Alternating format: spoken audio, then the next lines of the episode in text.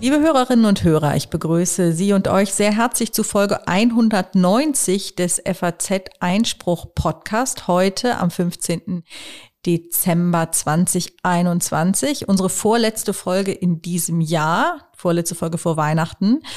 Mein Name ist Helene Bobrowski, Politikkorrespondentin in der Berliner Redaktion der FAZ und bei mir hier ist wieder Pia Lorenz, moin aus Köln. Ich bin freie Journalistin und Juristin. Also Pia, wir haben ein ziemlich volles Paket mal wieder, mhm. ähm, wobei ja jetzt erst äh, gerade heute Kanzler Scholz seine ähm, Regierungserklärung abgibt und, sage ich mal, der politische Betrieb ja erst äh, so richtig in Gang kommt in Berlin, haben wir trotzdem ein bisschen was zu Corona.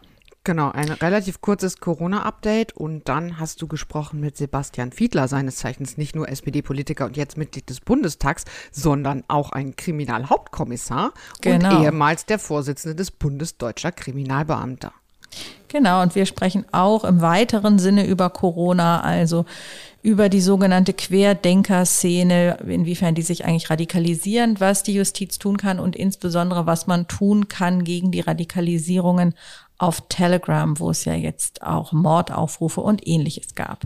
Dann haben wir ein BGH-Urteil zur Telemedizin, auch im allerweitesten Sinne.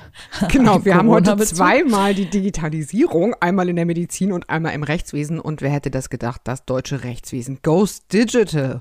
Wahnsinn. Mhm, dass wir das noch erleben dürfen, sozusagen. Dann haben wir einen Fall eines Referendars, der Mitglied im, bei der rechtsextremen Partei Dritter Weg ist und die Frage ist, darf er Referendar sein oder nicht? Ähm, außerdem was Neues zum BEA, das jetzt kommt.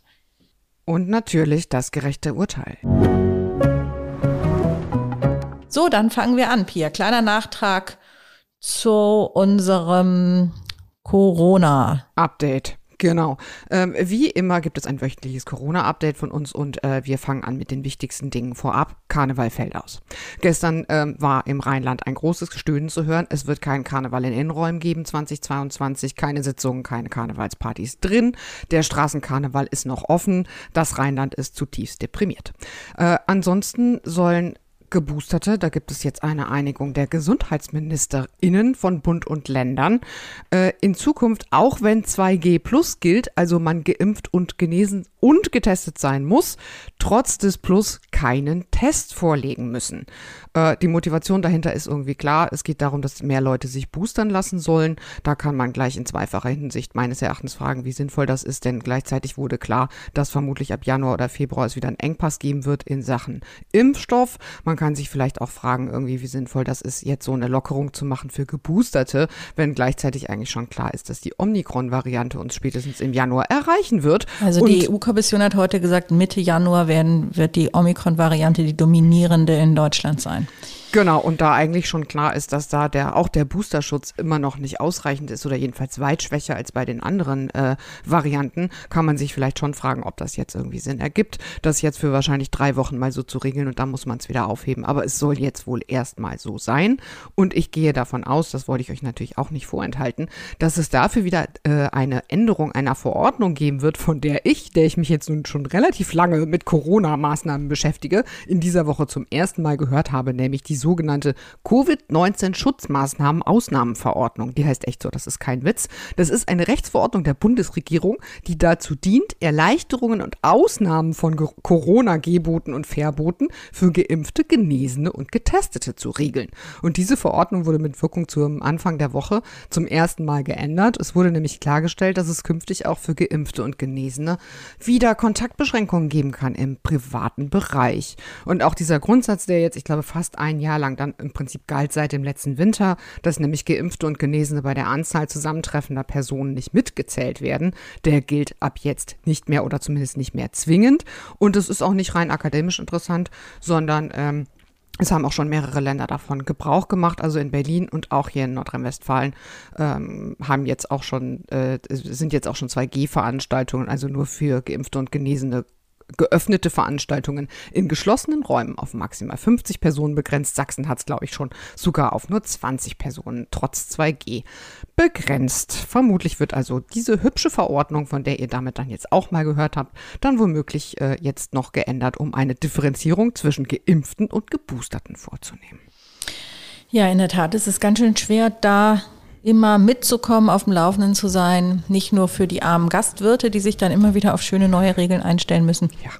Sondern auch für die Normalbürger. Wir versuchen ein bisschen, jede Woche ein bisschen ähm, Ordnung in dieses äh, Chaos zu bringen. So, und jetzt begrüßen wir ganz herzlich bei uns Sebastian Fiedler, den wir gerade schon vorgestellt haben. Er ist seit September Bundestagsabgeordneter der SPD, hat aber auch ein langes Vorleben als Kriminalhauptkommissar und außerdem Gewerkschafter im Bund der deutschen Kriminalbeamten. Herzlich willkommen, Herr Fiedler. Hallo, ich grüße Sie. Wir haben vor zwei Tagen gehört vom Bundesinnenministerium die Einschätzung, dass viele der sogenannten Querdenker, also der ja, aller derjenigen, die man, die sich gegen die Corona-Maßnahmen und nun auch gegens Impfen wehren, dass die immer radikaler würden. So sehen das auch einige Landesämter für Verfassungsschutz. Wir haben gesehen den Fackelaufmarsch vor dem Haus der sächsischen Gesundheitsministerin Köpping und andere Mordaufrufe gegen Politiker auf Telegram. Wie schätzen Sie die Szene ein? Müssen wir uns da Sorgen machen vor Radikalisierung? Weiterer Radikalisierung, würde ich sagen. Ich, ich, ich wollte es gerade ich wollte es gerade auch ergänzen. Also ich würde auch sagen, die hat ja schon stattgefunden und ähm, ich versuche immer den harten Kern dieser Szene nicht so sehr mit dem Begriff Querdenker zu belegen, weil der zumindest in der Vergangenheit mal ein positiv besetzter Begriff gewesen ist, sondern nenne die Verschwörungsextremisten, auch wenn das vielleicht ein bisschen sperrig daherkommt, aber greift es das doch vielleicht auf, weil ähm, ich auch wahrnehme, dass ähm, es sozusagen so eine Mischung ist derjenigen, die wir dem harten rechtsextremen Milieu zuordnen, dann Reichsbürgerszenen und andere krude rechte Ideologien. Ähm, dann sind aber eben auch Leute dabei, die sich zunehmend radikalisieren, die wir so typischerweise der bürgerlichen gesellschaftlichen Mitte zuordnen würden. Und ähm, das hat ein Stück weit natürlich damit zu tun, dass die Rechtsextremen hier einen Nährboden für sich entdeckt haben und den nutzen und versuchen, den entsprechend zu befeuern. Man könnte also sagen, Öl ins Feuer zu gießen an der Stelle, wo sowieso schon was lodert. Hm. Also wir haben die Extremisten, die es sowieso schon gibt, die dieses neue Thema jetzt für sich nutzen, auch zur Mobilisierung ähm, und da vor allem auch verunsicherte Menschen, äh, ja, die zu sich rüberziehen wollen oder ähm, wie würden Sie das sagen? Also diese was so typischerweise ein Phänomen, das man gemeinhin als Entgrenzung des Rechtsextremismus bezeichnet. Mhm.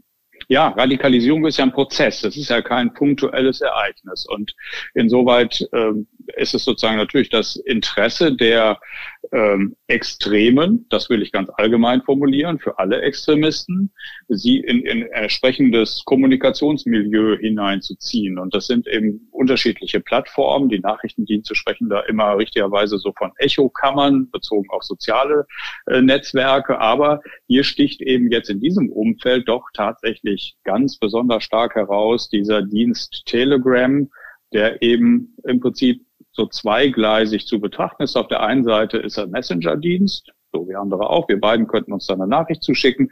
Und auf der anderen Seite ist er öffentliche Plattform und versucht nach wie vor durch alle rechtlichen Raster hindurchzufallen. Jedenfalls hält sich nicht an die Regularien, die wir eigentlich für Plattformen so vorgesehen haben. Und das ist, glaube ich, ein entscheidendes Momentum. Das muss man, glaube ich, deswegen herausgreifen, weil nach äh, unserer Einschätzung eigentlich die Radikalisierung gerade da besonders passiert, in Abgrenzung zu allen öffentlichen Medien, also man könnte auch sagen zu ihrem Berufsstand. Hm, hm. Ja, lassen Sie uns mal über Telegram sprechen. Das ist ja derzeit auch ähm, ja, stark im politischen Gespräch, nachdem es die von mir jetzt schon gerade genannten Mordaufrufe gab, auch gegen den sächsischen Ministerpräsidenten. Da fiel ja immer der Begriff Telegram auch bei Ida, in Ida Oberstein wo der junge Tankstellenmitarbeiter ermordet wurde, gab es hinterher ähm, starke Reaktionen darauf auf Telegram. Also dieser ehemals Messenger-Dienst, der aber auch tatsächlich die, die Funktion einer Plattform mittlerweile hat, weil es da Gruppenchats gibt, in der bis zu 100.000 oder mehr drin sein können. Ähm, ist also in der Kritik und die Frage ist, ähm, was man da tun kann. Fangen wir vielleicht mal vorne an. Warum ist eigentlich Telegram bei Rechtsextremisten und bei allen denjenigen, Sie haben es ja beschrieben, diesem ganzen durchaus ja heterogenen Milieu ähm, der Corona-Maßnahmengegner so beliebt? Das kann man ganz einfach beantworten, weil er de facto bisher unreguliert ist. Und weil man sich dort völlig, äh, na, ich will mal sagen, nahezu völlig straffrei äh, austoben kann. Zumindest äh, ist das so die Idee derjenigen, die sich dort austoben. Also es wird eben nicht in einem Maße, wie das sonst wünschenswert und gesetzlich vorgeschrieben ist, das bei Facebook und Twitter und Co. eigentlich so passieren sollte, entsprechend äh, entsprechende Inhalte gelöscht. Die Meldewege, die eigentlich vorgeschrieben sind, werden nicht eingehalten. Kooperation mit den Sicherheitsbehörden werden, würde man sich anders wünschen. Also lange Rede, kurzer Sinn. Im Unterschied zu Facebook und Co. ist es leidlich unreguliert. Die Betreiber sitzen mit ihrem Team in Dubai und äh, nehmen für sich in Anspruch, sich nicht an die gesetzlichen Rahmenbedingungen halten zu müssen. Und deswegen ist es ja der Grund dafür, warum wir darüber diskutieren müssen, ob wir uns die Zeit erlauben können, entsprechenden äh, gerichtlichen Verfahren das auszufechten oder ob wir sagen müssen, wir müssen doch an der einen oder anderen Stelle gesetzlich nochmal klarer werden. Mhm.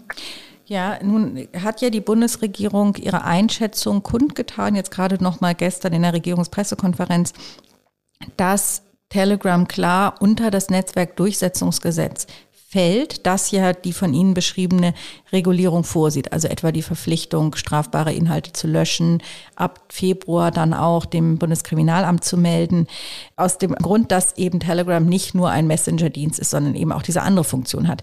Jetzt ist es aber so, dass es ja nicht viel hilft, wenn jetzt die deutschen Behörden sagen, wir sehen das so, wenn Telegram einfach nicht auf ja, auf die Anfrage deutscher Behörden reagiert und sich da einfach stumm stellt und so tut, als ob ihnen das alles, also als, als ob diesen Dienst und seine Manager das einfach überhaupt nicht zu interessieren hat.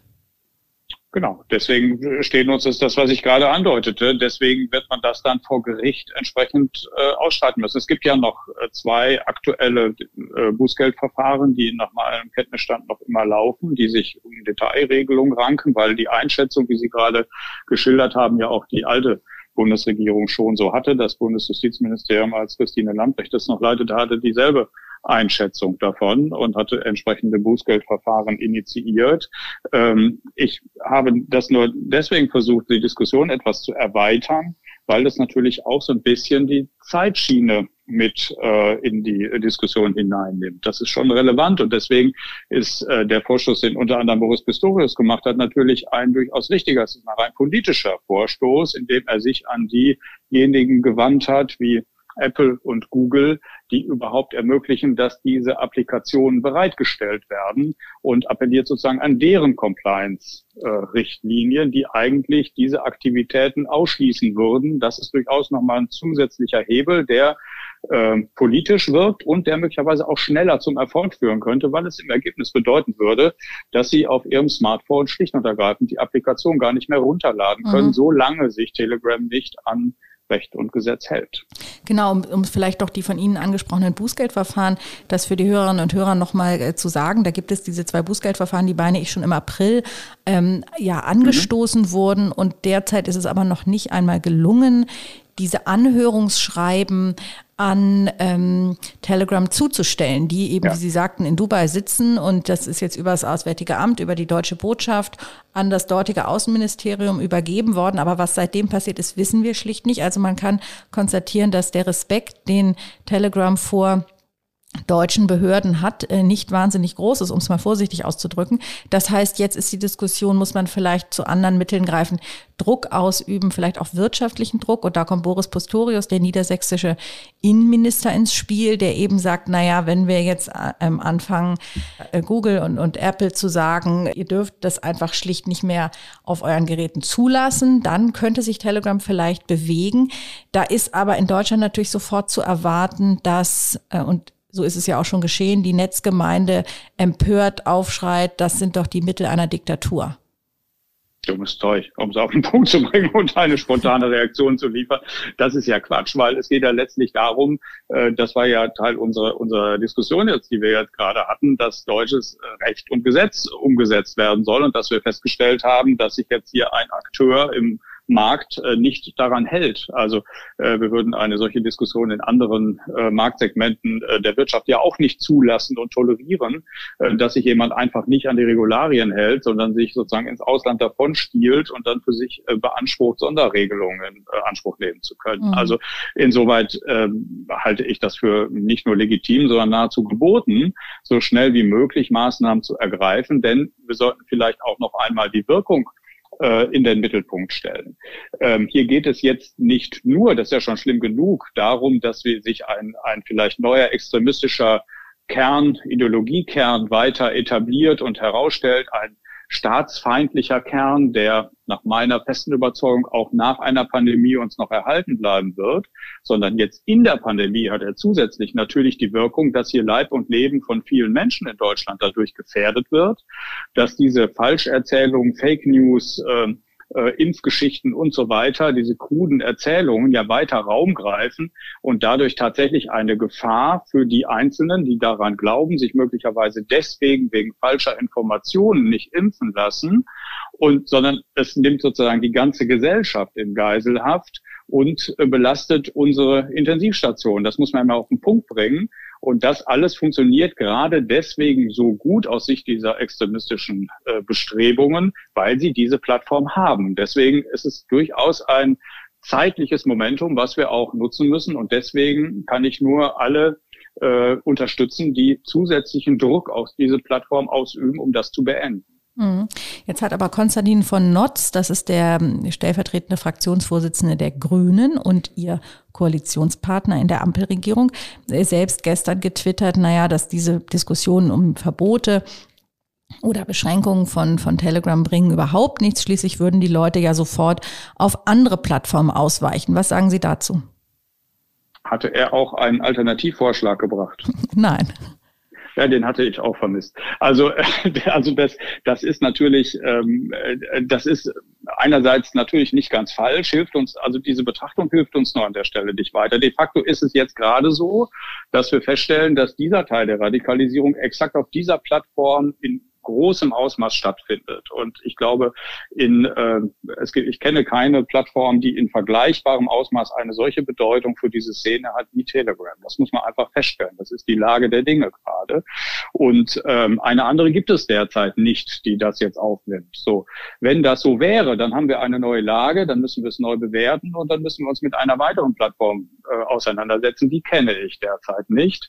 Was er vielleicht andeutet, das ist durchaus richtig, dass wir in anderen extremistischen Bereichen wissen, dass sich andere Resonanzräume, Echokammern, wie Sie das auch immer nennen wollen, natürlich finden. Wir finden in anderen extremistischen Bereichen Gaming-Plattformen, Spieleplattformen zum Beispiel, die eine besondere Bedeutung haben. Also das ist schon durchaus richtig. Aber eine so schnelle Ausweichbewegung jetzt gerade in dieser Welle, die, äh, dafür fehlt mir die Fantasie, dass das so schnell möglich wäre. Ich glaube, die Wirkung, wenn wir Telegram hier enger in den Griff nehmen würden, wäre überaus groß und würde uns allen wirklich helfen. Naja, und wenn ein Verein verboten wird, besteht natürlich auch immer die Gefahr, dass sich eine Nachfolgeorganisation mit denselben Leuten irgendwie formt. Und das ist ja aber auch da kein Argument dagegen, wenn die äh, Voraussetzungen für ein Verbot vorliegen, dass es verboten wird. Gut, kommen wir vielleicht noch mal zu einem letzten Punkt. Meinen Sie denn, dass das Netzwerkdurchsetzungsgesetz in seiner jetzigen Form überhaupt ähm, ausreichend ist, um sage ich mal, dafür zu sorgen, dass so ja das Ziel im Netz dieselben Regeln gelten wie in der analogen Welt oder muss da noch nachgebessert werden? Ich würde jetzt nicht Stand heute eine direkte Nachbesserung fordern wollen. Ich würde uns nur alle ermutigen, die Diskussion nicht zu beenden, wenn jetzt ab 1. Februar neue Regularien gelten, weil ich glaube, wir müssen schon dauerhaft im Blick haben, welche Verantwortung welche Sorgfaltspflichten solche Netzbetreiber denn eigentlich treffen. Also inwieweit müssen sie selbst aktiv werden, um solche um entweder inkriminierte Inhalte oder Fake News tatsächlich zu identifizieren. Ähm, wie gut sind sie da in ihrer Compliance? Welcher Teil ist da rechtlich vorgeschrieben im Unterschied vielleicht zu anderen Wirtschaftsbereichen? Ich erinnere an die Geldwäschediskussion. Wenn Sie ein Konto bei der Bank haben, dann ist es völlig normal, dass die Bank alle Transaktionen monitort und verdächtige Transaktionen dann an anschließend melden muss. So etwas Vergleichbares haben wir im Bereich der Plattform derzeit noch nicht. Deswegen sehe ich schon, dass die Diskussion hier noch nicht an einem Ende angekommen ist, sondern dass wir sie, glaube ich, äh, fortschreitend noch weiter führen müssen. Mhm. Auf europäischer Ebene gibt es ja die Pflicht, nach kinderpornografischen Inhalten ähm, selbst zu suchen, also die Pflicht für die Plattform, also ihre, ihre Inhalte daraufhin zu scannen.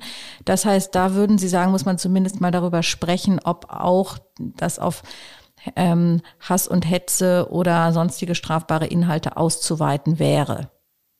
Ja, hundertprozentig. Und ich würde das vielleicht auch ganz abstrakt einmal formulieren wollen. Das ist doch völlig klar, wenn wir in einer solchen industriellen Revolution wie der Digitalisierung und der fortschreitenden Digitalisierung uns befinden, dann müssen wir ja nicht nur in den Blick nehmen, welchen gesellschaftlichen, technologischen Fortschritt das bedeutet, sondern wir müssen natürlich immer auch die Schattenseiten, die so etwas mitbringen kann, mit bedenken und müssen dann überlegen, wie kann der Staat organisieren, wie kann die Wirtschaft organisieren, dass möglichst Compliance auch eingehalten wird, dass Recht und Gesetz ethische Vorgaben auch eingehalten werden durch die Plattformbetreiber und da dürfen wir natürlich nicht zulassen, dass unsere Wert- und Gesetzesmaßstäbe dann möglicherweise dadurch kontaminiert werden, nur dass, weil der Betreiber dann in irgendeinem Ausland äh, sitzt oder seinen Sitz nimmt. Ähm, deswegen glaube ich, werden das alles, also sowohl die sogenannte Kinderpornografie als auch Hass und Hetze und andere extremistische Bestrebungen immer weiter Teil der Debatte sein müssen, weil sie im Prinzip eng verbunden sind mit dem Fortschreiten der Digitalisierung. Und das müssen wir gesellschaftlich, demokratisch und parlamentarisch aushandeln. Ja, ein schönes Schlusswort, Herr Fiedler. Vielen Dank. Wir werden die Debatte weiter im Auge behalten, mal sehen, was sich tut, ob Telegram eines Tages doch noch das Anhörungsschreiben beantwortet oder wie es weitergeht und auch natürlich, wie die Netzgemeinde reagiert. Denn wenn man äh, mal sich anschaut, was in den letzten Jahren gewesen ist, auch im Zusammenhang mit dem Urheber Gesetz sind sie ja schon nicht nur sehr lautstark, sondern teils auch einflussreich.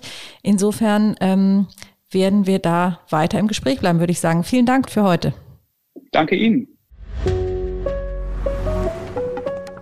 Es geht weiter in unserer schönen Kategorie Was war mit einem Urteil des Bundesgerichtshofs aus der letzten Woche zum Thema Telemedizin. Äh, der BGH hat entschieden, dass Krankenkassen nicht pauschal Diagnosen, Therapieempfehlungen und Krankenschreibung per App bewerben dürfen. Und zwar weder nach der alten noch, noch nach der neuen und damit aktuell geltenden Fassung des Heilmittelwerbegesetzes des HWG. Ähm, Im HWG gibt es eine Vorschrift, die Werbung für unzulässig erklärt, für die Erkennung oder Behandlung von Krankheiten, die, ich zitiere, nicht auf eigener Wahrnehmung an dem zu behandelnden Menschen oder Tier beruht. Also es geht auf Deutsch gesagt um, ähm, um, um äh, Video. Äh, Arztkonsultationen sozusagen. Seit 2019 ähm, gibt es einen Satz 2 dieser Vorschrift, der es erlaubt, solche Fernbehandlungen, also Online-Behandlungen, äh, zu bewerben, die unter Verwendung von Kommunikationsmedien stattfinden, wenn nach allgemein anerkannten fachlichen Standards ein persönlicher ärztlicher Kontakt mit dem zu behandelnden Menschen nicht erforderlich ist. Ist ja klar, warum das eingefügt wurde. Die Telemedizin sollte gestärkt werden. Es gibt ja bekanntlich vor allem in der Fläche, also auf dem Land, immer weniger Ärztinnen und Ärzte. Da ist es natürlich relativ sinnlos, zwei Stunden irgendwie zu einer Ärztin zu fahren, wenn man einen Hautausschlag hat oder so. Also Husten oder Schnupfen sind in Zeiten von Corona natürlich ein schlechtes Beispiel, weil man da trotzdem noch eine Diagnose bekommen kann, die äh, sich eben nicht mal irgendwie per Video machen lässt. Aber wenn man zum Beispiel einen Hautausschlag hat, dann macht das ja eigentlich schon Sinn, dass man sich dafür nicht drei Stunden ins Auto setzen muss. Äh, der Sachverhalt, der jetzt vom BGH entschieden wurde, war eine private Krankenversicherung. Nach eigenen Angeben, Angaben die erste komplett digitale Krankenvollversicherung Deutschlands.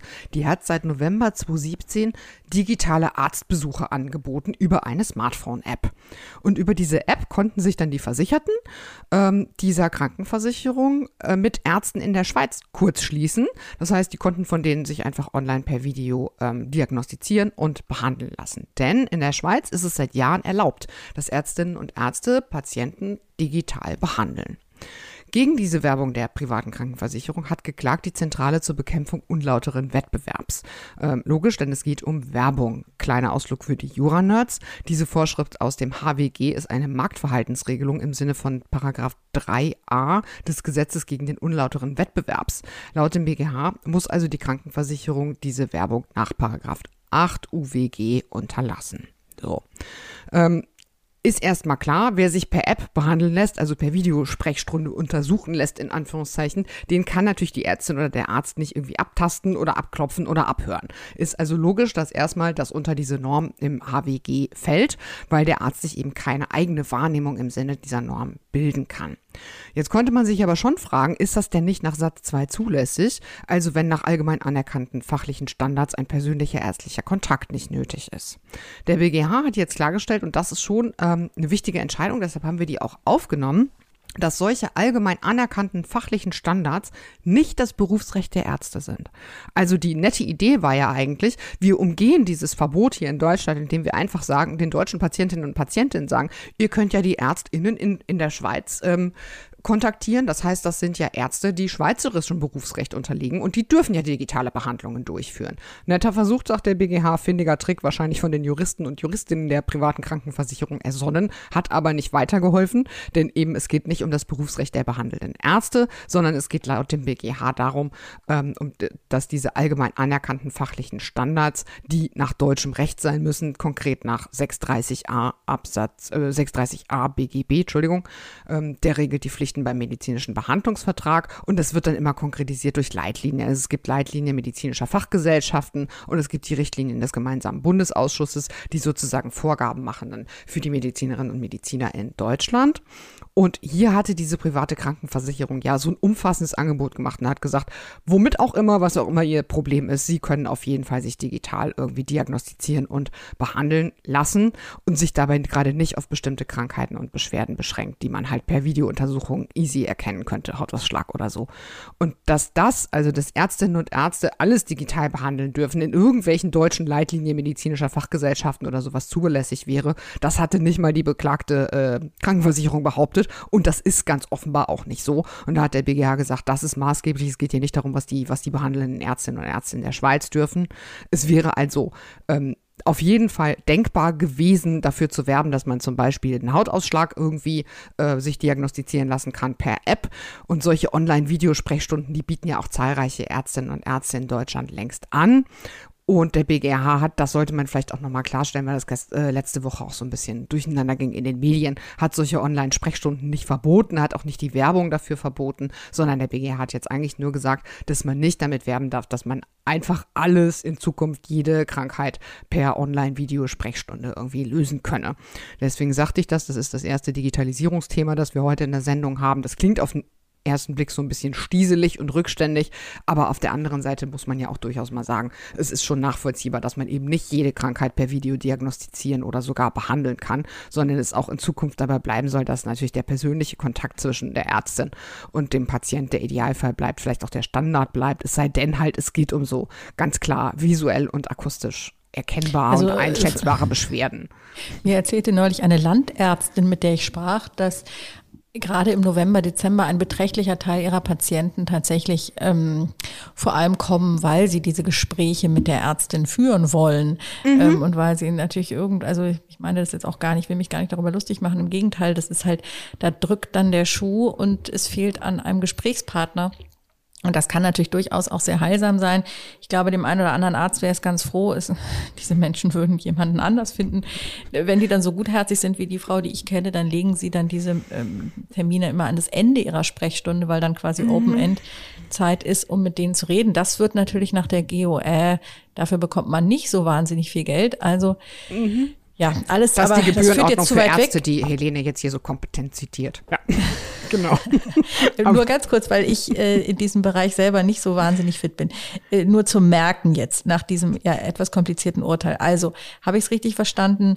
Ähm, Telemedizin ist in Deutschland überhaupt nicht prinzipiell verboten, sondern da gab es vor einigen Jahren mal eine Lockerung, dass man genau. sagt, diejenigen Behandlungen, die dafür geeignet sind, also sprich Hautausschlag oder anderes, wo man nicht abhören oder sonst was muss, die, ähm, die darf ein Arzt auch per App anbieten. Das bezahlt dann auch die Krankenkasse und das läuft alles ganz normal. Und dafür darf ich dann auch werben. Ich darf genau. aber nicht werben, wenn ich irgendwie das komplette Paket anbiete, das in Deutschland eben gar nicht äh, über Telemedizin angeboten werden darf. Genau. Ja, so kann man es zusammenfassen. Es ist so etwas kompliziert. Also die Frage ist dann noch so ein bisschen, soll dieses Werbeverbot eigentlich sich auch wirklich durchschlagen, denn auf das Verbot, dass die Ärzte nicht behandeln dürfen und so. Aber im Prinzip ist es genau so. Ich darf diese Behandlungen durchführen als Arzt, also bei Krankheiten, die ich erkennen kann, äh, im Rahmen einer Videountersuchung. Und dann darf ich natürlich auch dafür werben. Genau. Ich wollte aber gerade mal fragen, weil ja auch bei Anwälten die Werbung generell verboten ist. Ne? Anwälte dürfen ja für ihr, da gab es auch die, all diese lustigen Fälle von Anwälten, die irgendwie äh, ähm, auf ihre Kaffeebecher und auf Golfbälle mhm. und ich mhm. weiß nicht auf was alles, auf ihre Roben ihren Namen gedruckt haben und da geworben haben. Ja.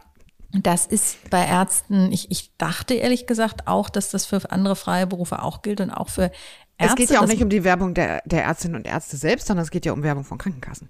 Ah, In aller okay, Regel sind das Krankenkassen, die die Werbung Alles dafür klar. schalten, sozusagen. Gut, mhm. okay. Ärzte dürfen nämlich auch nicht werben, oder? Äh, nein, zumindest auch nur in sehr begrenzten Umfang. Sehr begrenzten Umfang. Ja. Okay, dann haben wir auch das klargestellt. Also da gibt es keine Lockerung, ähm, sondern es geht um Krankenkassen dürfen natürlich werben und tun das ja auch in hohem Maße, wie wir wissen.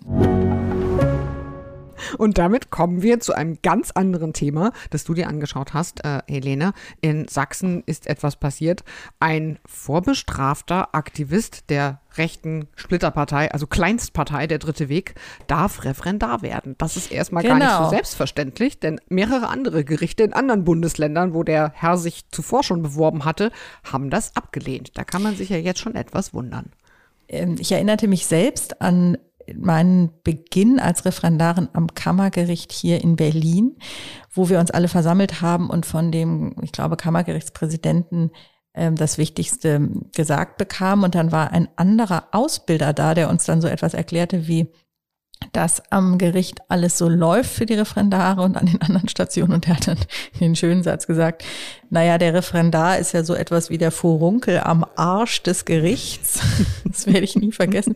Und er sagte, äh, als ich Referendarin war, waren schon Referendare schon keine Beamten mehr wie früher, sondern angestellt im öffentlichen Dienst. Und dann hieß es also, bei ihnen würde, wird alles, was das öffentliche Dienstrecht das Schlechteste aus dem öffentlichen Dienstrecht und das Schlechteste aus dem Beamtenrecht zusammengetan und das und das Ganze noch und das Ganze noch zum miesesten Gehalt aller Zeiten. Genau. Zum mhm. miesesten Gehalt aller Zeiten mit gar nicht so wenig Arbeit. Mhm. genau also da hat man dann richtig Lust. Ähm, unser Kläger im Verfahren äh, in unserem Fall hatte auch offenbar ähm, richtig Lust aufs Referendariat.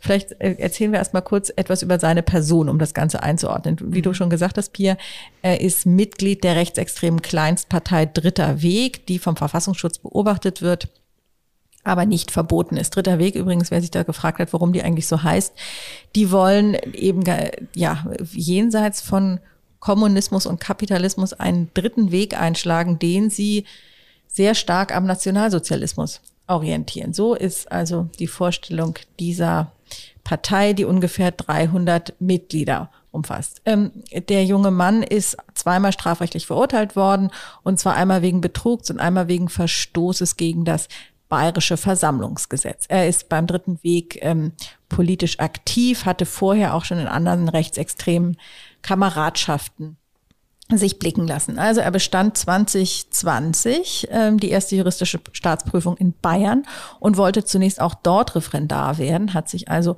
beworben, aber seine Bewerbung wurde abgelehnt. Er klagte dagegen so ungefähr in, in allen Gerichten, wo es möglich ist, also am Verwaltungsgericht, Bayerischer Verwaltungsgerichtshof und sogar am Bundesverfassungsgericht, blieb aber erfolglos und ging dann nach Thüringen, um dort Referendar zu werden. Auch das klappte nicht und schließlich landete er in Sachsen bewarb sich dort und auch dort lehnte dann ähm, Dort ist das Oberlandesgericht aus irgendwelchen Gründen zuständig, ähm, nicht das Verwaltungsgericht, und lehnte dort aber auch, ähm, äh, die lehnten ihn auch ab und auch seine Rechtsmittel blieben zunächst jedenfalls ähm, erfolglos.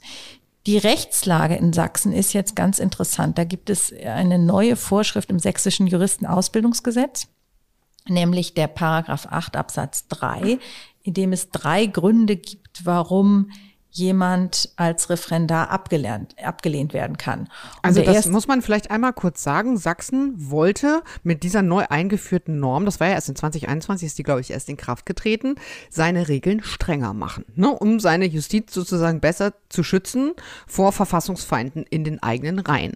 Und Aufgrund dieser Norm ist jetzt aber trotzdem das Sächs der sächsische Verfassungsgerichtshof zu dem Ergebnis gekommen, dass es gerade nicht möglich ist, den Bewerber abzulehnen. Das ist schon so ein bisschen schräg. Ist ein bisschen schräg. Vielleicht noch ganz kurz, um das in den politischen Kontext einzuordnen, beschäftigen sich ja Verfassungsschutzbehörden seit längerer Zeit mit diesem Lagebild von Rechtsextremisten im öffentlichen Dienst.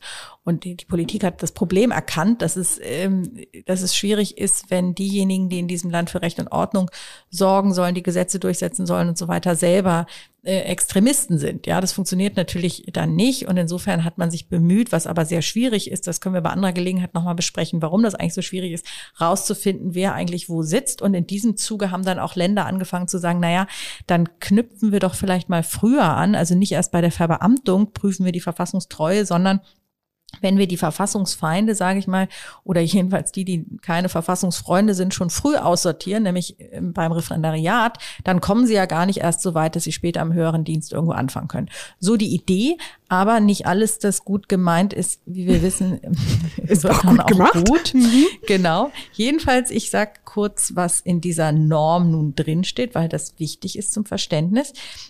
Also in Paragraph 8 Absatz 3 sind eben drei Gründe, warum ein Bewerber vom Vorbereitungsdienst ausgeschlossen werden kann. Und zwar erstens, wenn er eine, wegen einer vorsätzlich begangenen Tat zu einer Freiheitsstrafe von mindestens einem Jahr rechtskräftig verurteilt wurde oder wenn ein Vermittlungs, äh, wenn ein Ermittlungsverfahren wegen einer solchen vorsätzlich begangenen Tat anhängig ist, die zu einer Entscheidung führen kann, die ein Jahr Freiheitsstrafe mindestens vorsieht. Also quasi, wenn noch ein Verfahren läuft, wo man davon ausgeht, das könnte genauso ein Ergebnis haben. Und jetzt für uns relevant ist aber der, die Nummer drei, nämlich, hier heißt es, wenn die Bewerberin oder der Bewerber die freiheitlich-demokratische Grundordnung in strafbarer Weise bekämpft. So, nämlich offenbar ist es so, dass äh, die, der, der Mann zwar zweimal verurteilt wurde, aber eben nicht zu einer Freiheitsstrafe von mindestens einem Jahr. Sonst wäre es ja Genau, das heißt, aus der Fall. Ziffer 1 sind wir raus. Und es Genau. liegt dann für den Verfassungsgerichtshof die Freiheit,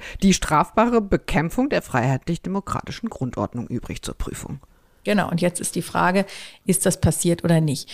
Und da sagt jetzt der sächsische Verfassungsgerichtshof, nein, unter diese Norm fällt das Verhalten dieses jungen Mannes nicht. Und sie haben also gesagt, er müsse zur zur Juristenausbildung, also zum Referendariat zugelassen werden, darf nicht ausgeschlossen werden, wird dann sogar, ich glaube, mit Rückwirken zum 1. November ähm, eingestellt. Der hat seinen Dienst wohl auch schon angetreten, ja. Hat den Dienst jetzt auch angetreten, genau. Und die sagen halt, naja, was heißt eigentlich die freiheitlich-demokratische Grundordnung in strafbarer Weise bekämpfen? Heißt das, Mitglied einer Partei zu sein, die äh, zwar als deutlich rechtsextrem eingestuft wird, aber eben nicht verboten ist. Und was heißt dann in strafbarer Weise bekämpfen? Also wenn man zwei Straftaten begangen hat, das eine ist Versammlungsgesetz, das andere ist Betrug. Das ist jedenfalls nicht ganz klar, dass das ähm, einen direkten Bezug dazu hat. Ähm, das ist schon mal das eine. Und dann sagt das ähm, äh, das Gericht aber, man müsse diese Norm wahrscheinlich auch im, im Lichte von Artikel 12 Grundgesetz also der Berufsfreiheit ähm, sehr restriktiv ähm, auslegen und sagt, macht folgende Gleichung auf, die auch einleuchtet, ähm, dass er sagt, naja, es kann ja nicht sein, dass wenn man mit demselben Verhalten Anwalt werden kann, ja, also nicht vom Anwaltsberuf ausgeschlossen wird, sondern als Anwalt zugelassen würde, dann kann es ja nicht sein, dass man dann kein Referendariat macht. Also Was ja auch total die Anforderungen ist. für die Aufnahme in den Vorbereitungsdienst dürfen nicht höher sein als die für die Zulassung zur Rechtsanwaltschaft.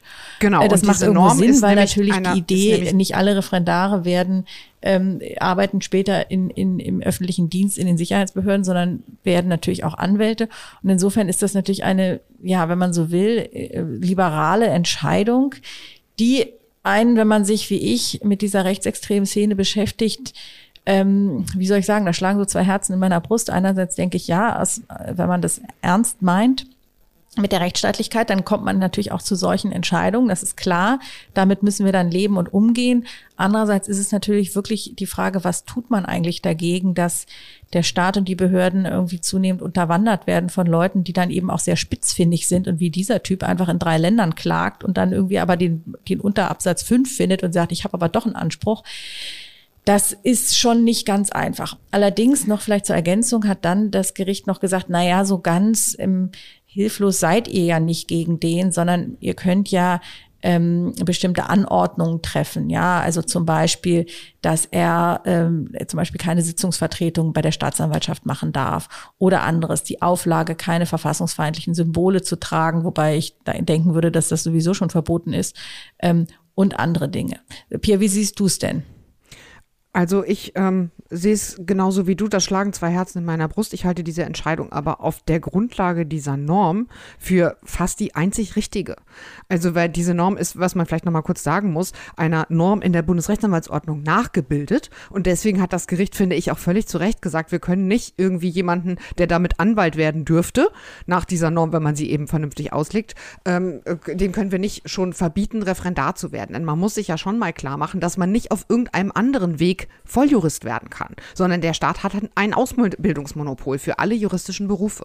Und ähm, man muss halt, wenn man, wenn jemand Anwalt werden darf, muss man ihm meines Erachtens zuvor ermöglichen, dass er sein Referendariat abschließen kann unter denselben Bedingungen. Da kann man in der Tat nicht strenger sein als nachher für die Anwaltszulassung. Dass man so jemanden nicht im Justizwesen haben möchte, ich glaube, da sind wir uns total einig, denn das sind halt dann die Fass Verfassungsfeinde in den eigenen Reihen. Das kann brandgefährlich sein, aber ich glaube, da muss man sich ehrlich gesagt, wenn man solche Normen einführt, vorher überlegen, ob man sich damit nicht ein Eigentor schießt. Denn nochmal, diese Norm sollte ja eigentlich, es ist die strengste Norm bundesweit, soweit ich das weiß, in Sachsen, mit denen die Sachsen halt ihren, ihren Justizdienst besonders gut schützen wollten. Und jetzt am Ende muss man halt sagen, na ja, dann ist die Norm vielleicht einfach so eng, dass dieser Schutz echt ein bisschen nach hinten losgegangen ist. Denn in den anderen Ländern scheint es ja funktioniert zu haben.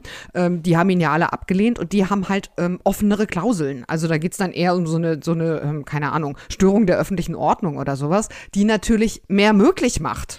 Genau, also wer, den, wer die Gefahr für den geordneten Ablauf oder wichtige öffentliche Belange darstellt, wo dann alles drunter fallen kann, wo man ehrlich gesagt auch unter ähm, Berücksichtigung von Artikel 12 meines Erachtens das eng auslegen müsste und jetzt nicht einfach nur jemand, der ich weiß nicht was, ja, also ähm, den geordneten Ablauf einmal gestört hat in irgendeinem was auch immer Ja, man sich da vorstellen kann, kann natürlich auch nicht sein. Also da, ähm, aber wir haben es gesehen, die, die Gerichte in äh, Thüringen und ähm, Bayern haben einfach einen Haken dahinter gemacht und haben gesagt, nein, den wollen wir nicht. Der ist hier gegen unsere öffentlichen äh, Belange äh, verstößt äh, die Einstellung von ihm und deswegen, zack, war die Sache vorbei. Insofern haben sich die Sachsen da tatsächlich ein bisschen ihr eigenes, kann man das in diesem Zusammenhang sagen, Grab geschaufelt? Ja, oder vielleicht das Eigentor. Nehmen wir das Eigentor, Eigentor, geschossen komm, mit der Norm. besser. ne? Also das ist dann am Ende halt schon ärgerlich. Die wollten sich sozusagen besser schützen, machen die Norm strenger und weil sie dann am Ende irgendwie zu eng ist, kriegen sie den dann nicht mehr drunter. Also das ist dann echt nach hinten losgegangen. Ähm, ich bin mal sehr gespannt, ob die anderen Länder da möglicherweise das darauf reagieren werden. Denn ähm, also was man aus den Ländern so hört, die schauen sich das schon an, wie das in Sachsen abläuft. Ne? Die, denn das Problem ist bekannt, wie du gesagt hast, Helene, das nimmt auch zu. Und die anderen Länder haben eben schon gesagt, wir ziehen das da jetzt erstmal nicht nach, sondern schauen erstmal, was die Sachsen damit machen. Naja, dieses erste Urteil, was jetzt auf dieser Grundlage ergeht, ist erstmal, macht noch nicht so viel Hoffnung, dass das jetzt sozusagen dieses Gesetz, diese neue Norm ihren Zweck erfüllen kann. Ja, ja, also interessanterweise übrigens habe ich kürzlich gehört, dass ich einen, ähm, ich hatte einen Fall in meiner eigenen AG von jemandem, der ein Problem mit dem Rechtsextremismus hatte und auch ähm, dann in seiner späteren Berufslaufbahn immer mal wieder von bestimmten Dingen ausgeschlossen worden war, ähm, was wir alle ehrlich gesagt damals überhaupt nicht wussten, dass es so ist. Ich habe mhm. das später erfahren, der Name ist auch ähm, hin und wieder taucht in den Medien auf. Und mein damaliger AG-Leiter im Zivilrecht ähm, ist jetzt auch ein ähm, AfD-Politiker in, in Berlin und da gab es jetzt okay, kürzlich auch Berichterstattung darüber, ob er weiterhin AGs leiten darf, weil er nun hier, ich bin gar nicht sicher, ob er jetzt im Abgeordnetenhaus sitzt, jedenfalls kandidiert und ähm, ja deutlich seine Position ähm, macht. Und also man merkt, äh, mir liegt es jetzt schon eine Weile zurück, aber schon damals war es ein Problem und das wird größer. Ja, ähm, lassen wir dieses Thema mal hinter uns, das wir natürlich weiter beobachten werden. Und kommen jetzt zu dem schönen Thema Bea, was ich den Eindruck habe, es beschäftigt uns alle und vor allem die Anwaltschaft und vor allem auch die Bundesrechtsanwaltskammer doch schon sehr, sehr lange und immer mal wieder ging doch vieles schief, oder? Ja, also das BEA ist das besondere elektronische Anwaltspostfach für alle Nicht-Juristinnen und Juristen, die uns hier zuhören. Ähm, und es ist, also das BEA ist nur eines der Themen, das sich jetzt zum 01.01.2022 ändert. Ich habe es äh, schon im Intro angesprochen, das deutsche Rechtswesen wird digital. Es ist unfassbar. Allerdings wollen wir natürlich über den Schwerpunkt BEA sprechen, weil tatsächlich das BEA von Anfang an, wie soll man sagen, ein bisschen eine Geschichte voller Missverständnisse war. Ähm, Komme ich gleich nochmal drauf. Ich fange mal damit an, was sich jetzt eigentlich ändert. Ab dem 01.01. müssen Anwältinnen und Anwälte Behörden und juristische Personen des öffentlichen Rechts, Achtung, Achtung, Achtung, elektronisch mit den Gerichten kommunizieren. Ich fasse es nicht. Ja, es ist unglaublich, genau. Also theoretisch könnte man das natürlich auch auf anderem sicherem ähm, Übermittlungsweg machen, jetzt gerade als Anwältin oder Anwalt. Äh, man könnte also eine DE-Mail verschicken. Jeder weiß, kein Mensch verschickt DE-Mails. Am Ende läuft es also darauf hinaus, dass das jetzt die sogenannte aktive Nutzungspflicht ist für das äh, besondere elektronische Anwaltspostfach BEA für die Anwälte. Jetzt komme ich zu dem, was du gesagt hast. Lange Geschichte. Schon seit 2018 müssen alle Anwältinnen und Anwälte das Postfach passiv nutzen, nennt man das. Das heißt, man muss Post, die im BA eingeht, gegen sich gelten lassen. Also wenn ich jetzt als Anwältin äh, Post bekomme, da ist eine Frist drin und ich verpenne die, dann bin ich halt auf jeden Fall schuld, wenn ich einfach keinen BA-Zugang hatte und das Ding nicht abgerufen habe. Das gilt schon seit 2018. Trotzdem muss man sagen, dass die Begeisterung auf Seiten der Anwaltschaft sich doch ziemlich ähm, in Grenzen hielt und das lag auch daran, dass schon diese passive Nutzungspflicht eigentlich schon Anfang 2018 kommen sollte, aber verschoben werden musste wegen massiver technischer Probleme. Also eigentlich sollte das BR schon 2016 online gehen, dann wurde es 2017, dann wurde es endlich online geschaltet und nur wenige Wochen nachdem es online gegangen war, musste die Bundesrechtsanwaltskammer, die ist verantwortlich für die Umsetzung und den Betrieb des BR, das ganze Ding und zwar an Weihnachten, ich weiß es noch, weil ich dann arbeiten musste, das war wirklich sehr unerfreulich, ich saß am zweiten Weihnachtsfeiertag am Schreibtisch, weil das BA vom Netz genommen wurde, ähm, weil es massive Sicherheitslücken damals gab. Das Ganze lief also wirklich super ruckelig an. Das BA war sehr schnell sehr verschrien. Es gab dann auch in den gesamten ersten Monaten, fast schon Jahren, muss man sagen, echt viele Ausfälle und Downtimes. Aber es ist so ein bisschen in ruhigeres Fahrwasser geraten in den letzten ja, ein, zwei Jahren, würde ich sagen. Wahrscheinlich auch, weil es einen Dienstleisterwechsel gegeben hat. Also einen Wechsel des technischen Dienstleisters. Das ist gewechselt vom, vom Dienstleister Athos zum Dienstleister Vesrock. Und auch so was, was ich so aus der Anwaltschaft höre, ähm, das ist nicht nur seitdem stabiler, sondern das ganze System ist halt auch ähm, wesentlich besser betreut. Also auch der Service ist viel, viel besser. Da gibt's halt auch Hotlines und so, wo man anrufen kann als verwirrter Anwalt, wenn man mal wieder nicht klarkommt. Sowas würde natürlich mir nie passieren, dass ich aus technischen Gründen mit irgendwas nicht klarkomme. Ähm, apropos technische Gründe. Gründe. Von dieser aktuellen ich hoffe, ich, ich sage das jetzt richtig, Log4j-Sicherheitslücke, die jetzt eben das letzte äh, Wochenende, ich glaube, alle ITler dieses Landes sehr beschäftigt hat ähm, und die auch in BEA-Komponenten verwendet wurde, war das BEA zwar theoretisch betroffen, weil eben auch diese, diese ähm, Komponente sich darin findet, aber die BRAC und Wesrock haben ähm, das BEA kurzfristig vom Netz genommen und die Schutzlücke nach eigenen Angaben, nach dem, was die Pressesprecherin der BRAC mir gesagt hat, schon am Samstag wieder geschlossen. Ähm, es gab allerdings kleiner Hinweis, dann eine neue Version, die man da aufspielen muss. Äh, die muss man jetzt zwingend aufspielen, sonst hat man sein, keinen Zugriff auf das BA. Ich habe es ehrlich gesagt seit dem Wochenende noch nicht getestet, soll aber automatisch funktionieren. So, jetzt ähm, haben wir also seit Jahren diese passive Nutzungspflicht und wie gesagt, die Begeisterung der Anwaltschaft hielt sich sehr in Grenzen. Jetzt sind wir aber alle dran. Ab dem 1.1. müssen Anwältinnen und Anwälte, und das heißt auch alle zugelassenen Syndikusanwälte, also die, die ähm, Juristinnen und Jur ähm, Juristen in den Unternehmen, ähm, das BEA wirklich benutzen, wenn sie Dokumente an ein Gericht schicken wollen. Das muss man sich klar machen. Das ist ein komplett neuer äh, Weg. Das ist quasi, um es in den Worten der FDP zu sagen, Digital First. Es ist crazy. Es steht jetzt im Gesetz. Äh, Dokumente sind elektronisch an die Gerichte zu schicken. Das, das heißt, du darfst es auch gar nicht mehr in Briefumschlag tun oder Nein. in. Okay. Nein. Und hast nicht. du denn schon, Pia, fangen wir doch mal so an, du bist doch zugelassene Rechtsanwältin, hast du denn schon dein BA? Selbstverständlich Oder musst du habe jetzt an Weihnachten ja, schnell rödeln?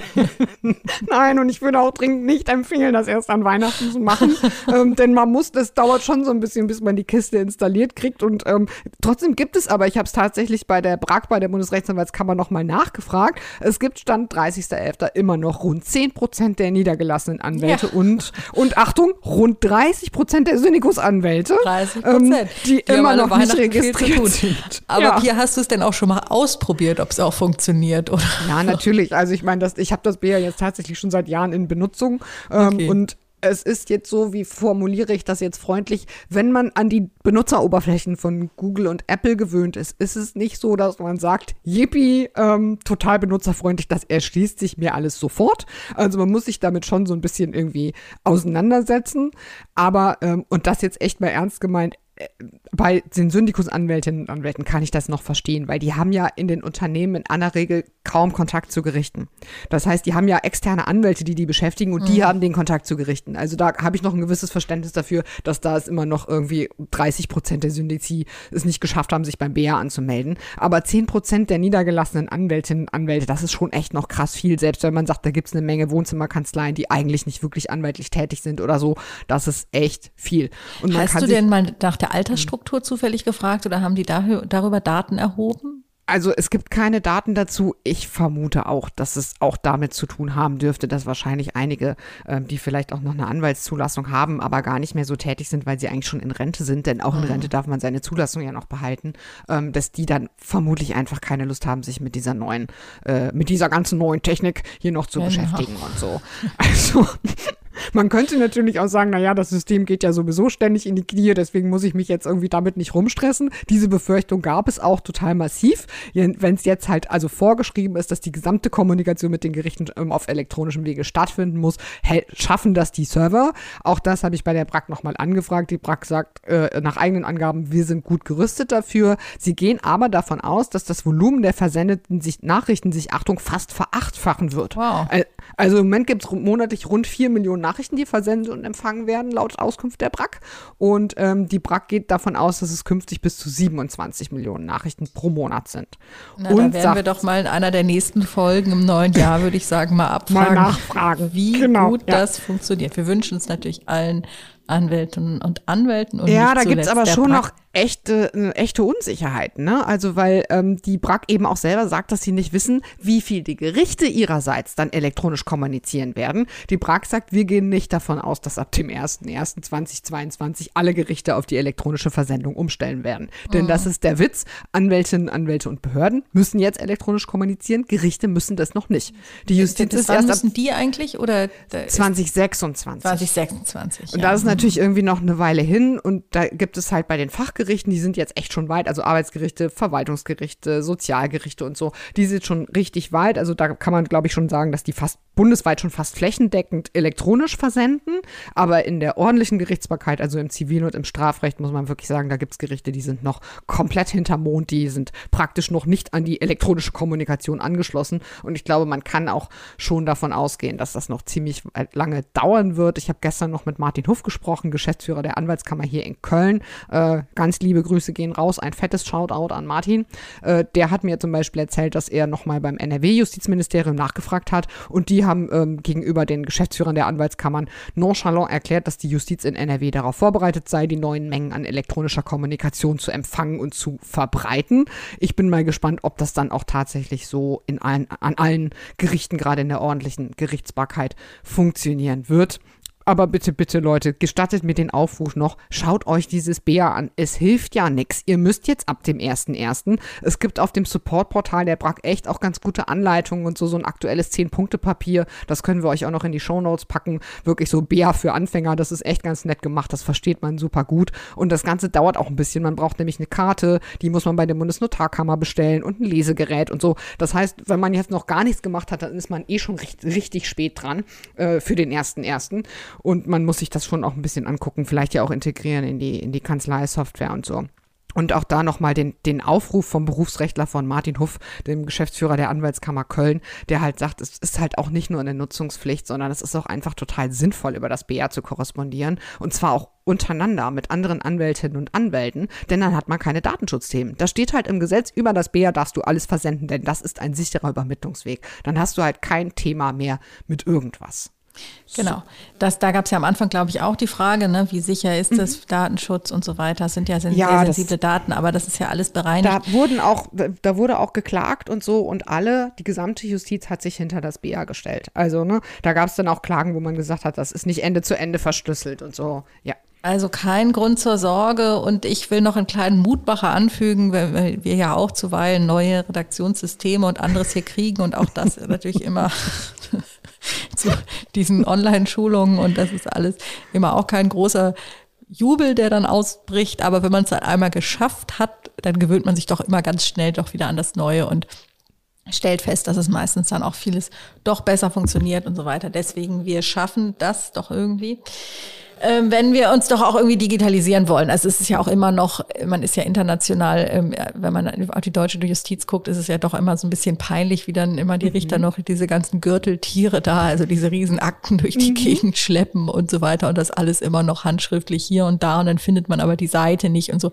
Das können sich ja teilweise ähm, Menschen, die im Ausland in der Justiz tätig sind, ähm, gar nicht vorstellen, dass das bei uns noch so ist. Und, und vor allem, dass viele der Richter das auch noch so toll finden. Ja, Genau. Also deswegen denke ich auch, ich glaube, vor, vor 2026 wird nicht die komplette, vor allem die, die ordentliche Gerichtsbarkeit bestimmt nicht digitalisiert sein, weil da gibt es einfach in der Justiz auch wahnsinnig viele Vorbehalte. Ne, das muss man echt sagen. Aber es hilft nichts. Die Anwälte müssen jetzt ran. Also, liebe Kolleginnen und Kollegen da draußen, jetzt rafft euch endlich mal auf, guckt euch das an und denkt dran, wenn ihr das BA benutzt, auch das noch ein freundlicher Hinweis von Martin Huff. Ähm, beim BA muss man genau dieselben Sorgfaltspflichten einhalten, wie wenn man übers Fax verschickt. Also man muss auch beim BA immer gucken, ob da auch wirklich der Empfang bestätigt wurde und nicht nur der Versand und so. Und wenn man einmal übers BA was versendet hat, dann darf man nicht danach aufhören, es zu versenden. Also schaut's euch an, guckt euch ein bisschen die berufsrechtlichen Anforderungen an. Es hilft nichts ab dem 1.1., es macht auch Sinn. Und eine Anwältin sagte neulich zu mir, das fand ich auch total süß, ich brauche fast gar keine Briefmarken mehr, was ich da spare. Sehr niedlich. Das stimmt, da habe ich noch nie drüber nachgedacht, aber ist richtig. Ja. Mhm. Also, Bea kommt, äh, das deutsche Justizwesen Ghost Digital macht mit. So, Pia, und jetzt sind wir auch schon beim gerechten Urteil, was sehr lebensnah ist, jedenfalls an deinem und teilweise auch an meinem, oder? ja, sehr. Also das klingt immer ein bisschen lustig. Äh, die sogenannten Wegeunfälle, das, das ähm, klingt immer etwas lustig. Es geht darum, ob ähm, Unfälle äh, auf dem Weg zur Arbeit versichert sind. Ja, nein, vielleicht. Und da hat das Bundessozialgericht in der vergangenen Woche entschieden, dass ein Sturz auf dem Weg vom, Achtung, Schlafzimmer ins Arbeitszimmer im Homeoffice ein Arbeitsunfall ist. Das heißt, dass die Berufsgenossenschaft dafür bezahlen muss. Ich sage es mit Absicht, man muss da immer so ein bisschen grinsen, weil das eigentlich nach lustigen Fällen klingt. Am ernsten Fall ist das natürlich überhaupt nicht lustig. In diesem Fall war es auch nicht lustig. Da hat sich ein Gebietsverkaufsleiter, und zwar schon im Jahr 2018, wohl relativ schwer verletzt. Also der ist von seiner Frau da ohnmächtig aufgefunden worden und war dann an der Wirbelsäule verletzt. Ähm, weil er morgens aufgestanden ist und dann auf dem Weg zur Arbeit in seinem häuslichen Arbeitszimmer auf der Wendeltreppe ausgerutscht ist. Ähm, er hat dann dazu vorgetragen vor Gericht, auch das klingt lustig, ist es aber gar nicht. Ähm, er würde ja in der Regel nie frühstücken, sondern immer aufstehen und dann direkt arbeiten gehen. So, das klingt so ein bisschen absurd. Ähm, es geht aber bei der Frage, ob ein Unfall auf dem Betriebsweg, so nennt man das, passiert, immer darum, ob der Versicherte gerade eine Tätigkeit ausüben wollte, die dem Unternehmen dient. Das waren halt bisher dann immer so Fälle, wo dann die Berufsgenossenschaften sagen, ja, Moment mal, also wenn du jetzt morgens mal noch 100 Meter rechts rumfährst, um morgens zum Bäcker zu fahren und dir ein Brötchen ho zu holen auf dem Weg zur Arbeit, dann war das aber nicht dein Weg zur Arbeit und dann ist dein Unfall nicht versichert. Also das ist immer schon so ein bisschen Amok und da gibt es tatsächlich also hunderte von Fällen, die echt ein bisschen absurd anmuten. Und wenn man dann davon spricht, dass man sich nur noch in der eigenen Wohnung bewegt, wird es natürlich noch so ein bisschen lustiger. Also der Typ durfte hier und hat natürlich auch nicht vorgetragen, ich wollte frühstücken gehen im unteren Stockwerk, sondern natürlich hat er gesagt, ich wollte zum Arbeitszimmer zum Arbeiten gehen. Und da hat jetzt das Bundessozialgericht gesagt, jo, da gelten dieselben Maßstäbe. Ähm, die haben gesagt, ein Betriebsweg ist ausnahmsweise auch im häuslichen Bereich denkbar, wenn sich Wohnungs- und Arbeitsstätte im selben Gebäude befinden, haben sich dabei selbst zitiert. Das ist ein Urteil, das stammt schon aus dem Jahr 2016. Und ob ein Weg als Betriebsweg ähm, sozusagen äh, definiert wird, im unmittelbaren Unternehmensinteresse stattfindet, also bestimmt sich auch im Homeoffice nach der objektivierten Handlungstendenz des Versicherten, also auf Deutsch gesagt, danach, ob der gerade etwas beruflich Motiviertes machen wollte. Das ist ein sehr sehr sinnvolles Urteil, zumal es eben zur alten Rechtslage entschieden wurde. Das ist ein bisschen merkwürdig, weil in dem, in dem Pressebericht zumindest vom ähm, Bundessozialgericht, die machen immer nur so Terminsberichte, keine richtigen Pressemitteilungen, findet sich überhaupt nichts darin, dass es seit Juni 2021 eine neue Regelung gibt.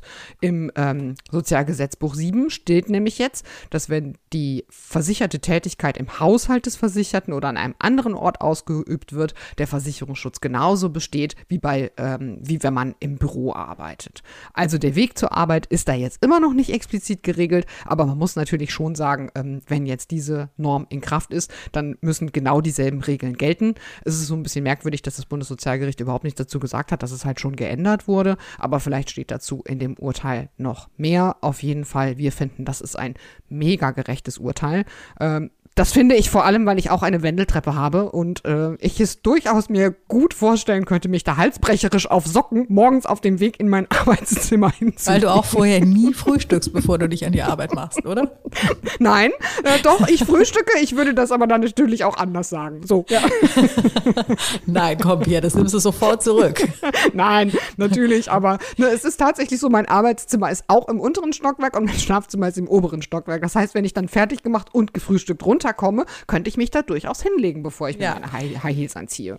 Genau, so ist es. Nein, und insgesamt ist es ja so, dass, äh, wie alle wissen, vor der Pandemie immer so getan würde, als sei Homeoffice Mehr oder weniger würde man da eigentlich nichts tun, außer Wäsche zusammenlegen, den Geschirrspüler ausräumen und die Blumen gießen und ansonsten das ein oder andere Telefonat äh, beantworten. Spätestens seit der Pandemie wissen wir ja, dass das wirklich nicht stimmt, dass man im Homeoffice sehr viel arbeitet, teils sogar mehr als im Büro, weil man kaum mit Kollegen spricht, es sei denn natürlich am Telefon und weil man auch ansonsten ähm, durch im Grunde nichts abgelenkt wird, sondern die ganze Zeit am Rödeln ist. Und da kann es dann eigentlich Keiner wirklich nervt, nicht sein. Könnte man auch einfach äh, mal sagen. Ja, Keiner nervt einen. Ne? Man kommt mal zum Arbeiten. Kommt halt drauf an, was man für Kollegen hat. Ne? Jedenfalls ähm, würde ich sagen, dass es, äh, dass, dass es irgendwie nicht sein kann, dass der Schutz, und wir sind ja nicht freiwillig im Homeoffice, das muss man ja auch mal sagen. Ne? Wir sind ja im Homeoffice als gemeinschaftliche Anstrengung. Das ist auch nicht immer schön. Also ich kann es jedenfalls für mich sagen, am Anfang fand ich das ja ganz attraktiv und irgendwann ging es mir dann wahnsinnig auf die Nerven. Und ich habe mich immer gefreut, wenn ich mal ins Büro konnte. Ähm, und da kann es ja dann nicht sein, dass der Schutz dann geringer ist, wenn man dort einen Unfall hat. Auch wenn wir natürlich alle hoffen, auch Pia, wenn du auf Socken runtergehst, vielleicht wünschst du dir mal ein paar weiß ich so, so. Hausschuhe. Ja, Hausschuhe oder so, weißt du, so Noppensocken oder so. Zu Weihnachten ist doch genau. noch eine ja. Idee.